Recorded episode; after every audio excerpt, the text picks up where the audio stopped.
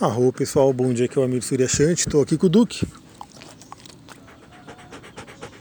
Dando um oizinho aí para vocês, estamos passeando e eu trago a reflexão de hoje, né, falando sobre o movimento da Lua, o movimento dos planetas e como a gente pode aproveitar melhor a energia do dia. Aliás, ontem eu recebi inclusive alguns feedbacks sobre a energia de ontem da Lua, né? Eu falei sobre a questão dela encontrar com Urano, sobre excessos e assim por diante. Então recebi alguns feedbacks de pessoas que sentiram bastante forte essa energia e até perguntei lá no Instagram sobre a questão de ter, né, se você identifica em você algum excesso né, alguma coisa que você faz demais. E ontem era um dia bem interessante para você refletir e entender, né? Por que será que você faz demais determinada coisa, né, sabendo que ela pode estar tá sendo uma, um desequilíbrio de algo que está faltando na sua vida, de algum vazio. Então hoje a Lua continua em touro, né, mas hoje tem uma energia bem diferente. Estamos aí num domingo. Domingo, para quem não sabe, é o dia da na magia, né, o dia do Sol. Então traz uma energia bem diferente aí do sábado, que é o dia de Saturno, né? São dois planetas bem distintos aí. Então estamos no domingo, dia do Sol. A Lua continua em touro, né? uma lua muito boa, inclusive, é uma lua exaltada. Ela já começa a se afastar de Urano, né? saindo da influência mais elétrica, mais, né, como pode dizer, loucona de Urano. Urano é, inclusive, dentro do tarô, quando a gente faz uma analogia da astrologia com o tarô, Urano se encaixa muito bem né, no, no, no arcano louco? E lembrando que o louco não é o ruim, tá? Não tem nada a ver com isso. O louco, inclusive, é o potencial pleno. Né? É o tal do, do zero, o limite zero, que eu vou falar bastante lá para quem estiver no curso de cristais, que tem a ver com o Roponopono, com a magia havaiana e assim por diante. Então a Lua começa a se afastar de Urano e ela faz, né, ela fez a madrugada, mas continua valendo fortemente nessa manhã, um trígono com Urano, com Urano não, com Júpiter. Então olha que interessante, né? Estamos com muito elemento terra, né? Viramos o ano para a gente aqui, lembrando que a virada do ano para astrologia, esse 31 de dezembro, não, não significa quase nada, né? Significa para a gente, né, seres humanos aqui, que convencionamos que esse 31 de dezembro, né, e 1 de janeiro faz essa mudança, então para a gente foi influenciar bastante, para astrologia não. Né? Aliás, eu vou falar no meu history do Instagram, fica de olho lá numa polêmica aí que talvez você já tenha visto, né? Será que o próximo ano é o ano do Sol? Né? Será que esse ano é o ano de Marte? Ou isso não tem nada a ver? Né? Porque tem uma polêmica aí que eu vou explicar no history do Instagram, então acompanha lá. Então o que acontece? A Lua hoje faz um trígono com Júpiter, temos aí muitos planetas em signos de Terra. Lembrando que Terra é aquele elemento que fala sobre a matéria, sobre a, se sustentar aqui na Terra, né? sobre contato com o corpo físico, com dinheiro, com prazeres. Enfim, o elemento terra ele é importantíssimo, ele é a base de tudo, né? Ele é o elemento mais próximo da gente aqui dentro desse plano.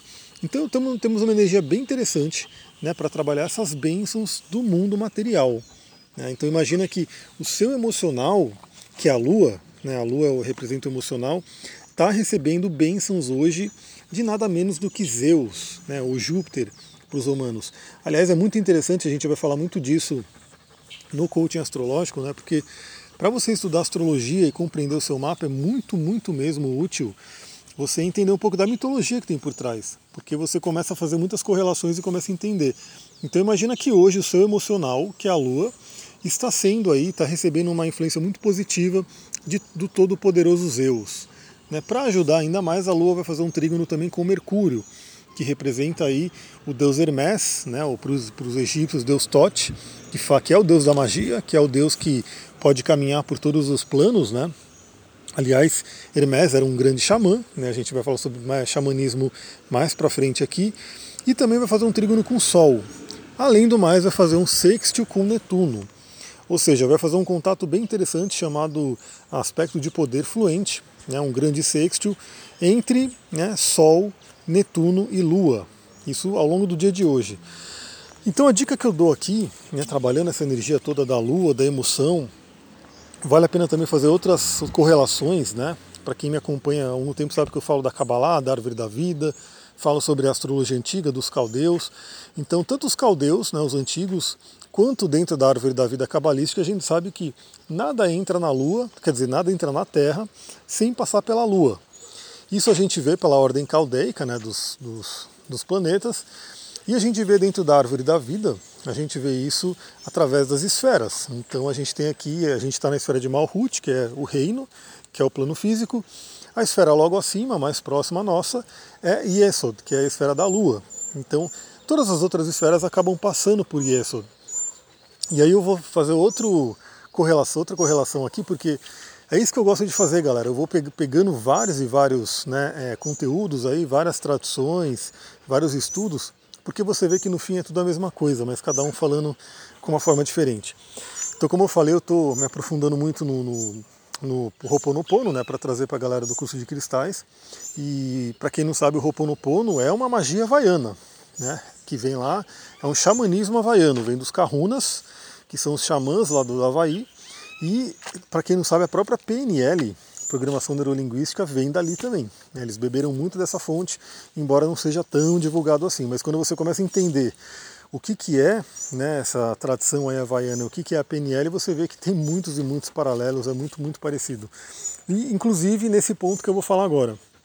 Eu estou lendo um livro chamado Magia Havaiana, né? então Magia do, dos Kahunas do Havaí, e o que tem nesse livro, né, um trecho que eu marquei aqui para falar para vocês, que é o seguinte: é, o emocional, isso eu já falei várias vezes, todo, todo, mundo sabe disso, mas vamos falar agora do ponto de vista dos kahunas, que o emocional ele é aquilo que amplifica né, o poder da sua palavra. Então, por exemplo, um contato de Mercúrio com a Lua é muito interessante. Por quê? Porque você une o emocional da Lua com o poder da palavra de Mercúrio. Então, quando você fala sei lá, você fala qualquer coisa, você fala uma palavra, você comunica alguma coisa, sem emoção, aquilo tem um poder muito, muito diminuto. Né? Quando você tem, você coloca emoção naquilo, você coloca né, um sentimento, aquilo fica muito mais poderoso.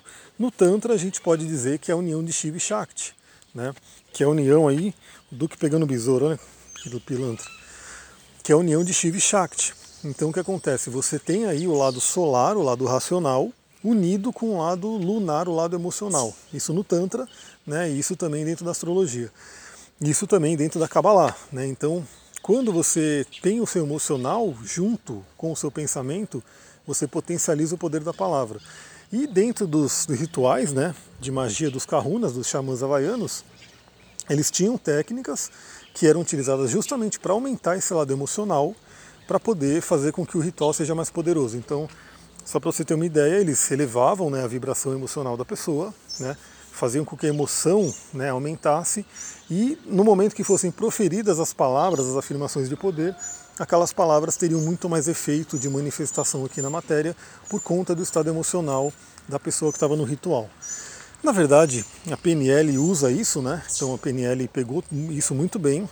Qualquer pessoa que foi aí algum, né, algum líder training, né, alguma, algum treinamento de PNL sabe muito bem que eles procuram fazer isso, eles procuram colocar música muito alta, né, músicas emocionantes, procuram mexer o corpo, gritar, enfim, para que a emoção também seja afetada.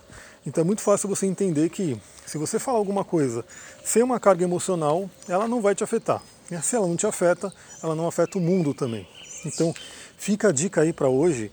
É, é muito interessante hoje você trabalhar o seu emocional, porque a Lua está sendo realmente está recebendo aspectos maravilhosos. Trabalhar o emocional propositivo, porque aí vale dizer também, né? Isso vale propositivo para o negativo. Então, se você está com emoções positivas, a sua palavra fica poderosa. Se você está com emoções negativas, a palavra fica poderosa também, né? Só que no sentido de destruição. Então, quando você está com muita raiva, né, tudo aquilo que você pensar, tudo aquilo que você proferir, vai também ser manifestado, mas baseado no que? Na energia da raiva da destruição.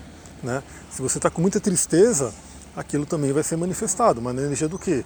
Da tristeza. Então, assim, procura elevar a sua energia hoje, procura elevar o seu emocional, para que o poder da sua palavra fique positivo e fique mais forte para manifestar.